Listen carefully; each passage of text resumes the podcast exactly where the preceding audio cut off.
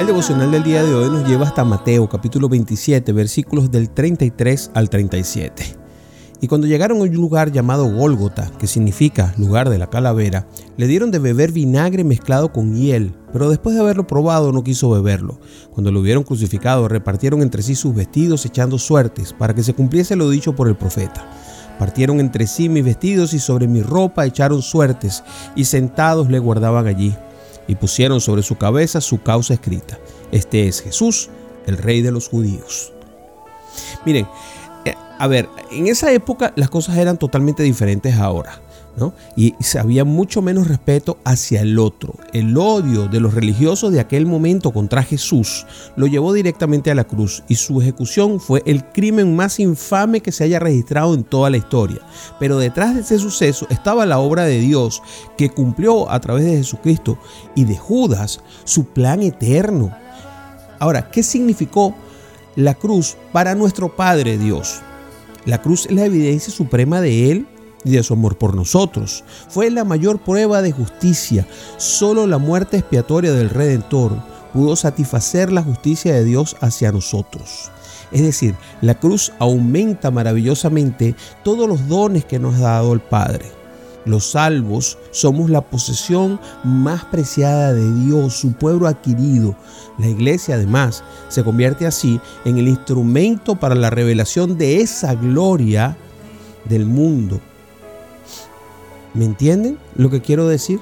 Porque el punto de todo esto es que la cruz se convierte en una simbología completa para papá, no solamente para nosotros. Ahora, para Cristo en específico, significó la expresión suprema de la autoridad de Dios y de su obediencia.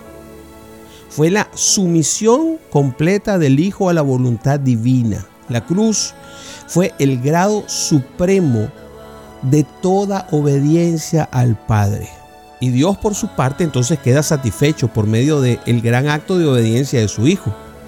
La cruz fue la manifestación especial del amor de Dios para con todos nosotros. Y tal fue el grado de aceptación del Padre ante la entrega voluntaria de su Hijo que produjo entonces la manifestación de amor más grande del Padre hacia nosotros, que es el, perdón de los pecados y la vida eterna. ¿Se imaginan? La aparente derrota de Cristo que todo el mundo en aquel momento decía, ahí está, perdió, murió. Decían también los romanos por otra parte, ay, ¿por qué no se salva el mismo? Todo el mundo se estaba burlando de él, pues es la base de nuestra justificación.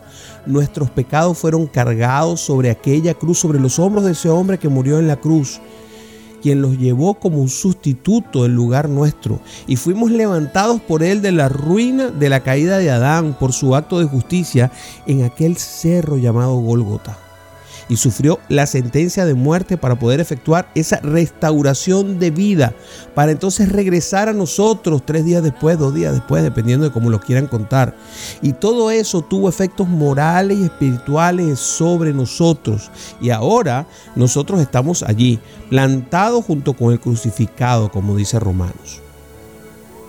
La carne y el mundo fueron crucificados, no nuestra idea de lo que es Dios fueron la carne y el mundo los que quedaron allí. Y nosotros dejamos la carne y el mundo ahí puestas. Si entendemos bien el significado, y ojo, todo lo que les estoy nombrando es palabra de Dios en diferentes versículos de diferentes libros, porque todos que hacen referencia a la muerte de Jesús la hacen como gloria y no como derrota. Hemos ganado la batalla, mis queridos hermanitos, en el Gólgota. Jesús nos llevó a la victoria y esto debería ser suficiente motivo para exaltarle y adorarle. Oramos. Amado Jesús, gracias por tu victoria en la cruz, Padre. Ahora por medio de ti soy más que vencedor. Gracias por vencer en el Gólgota sobre el pecado, la muerte y sobre Satanás. Ahora mi vida está escondida contigo en Dios y lo que vivo en la carne lo vivo en mi fe por ti y sé que es temporal porque el resto es tu vida eterna.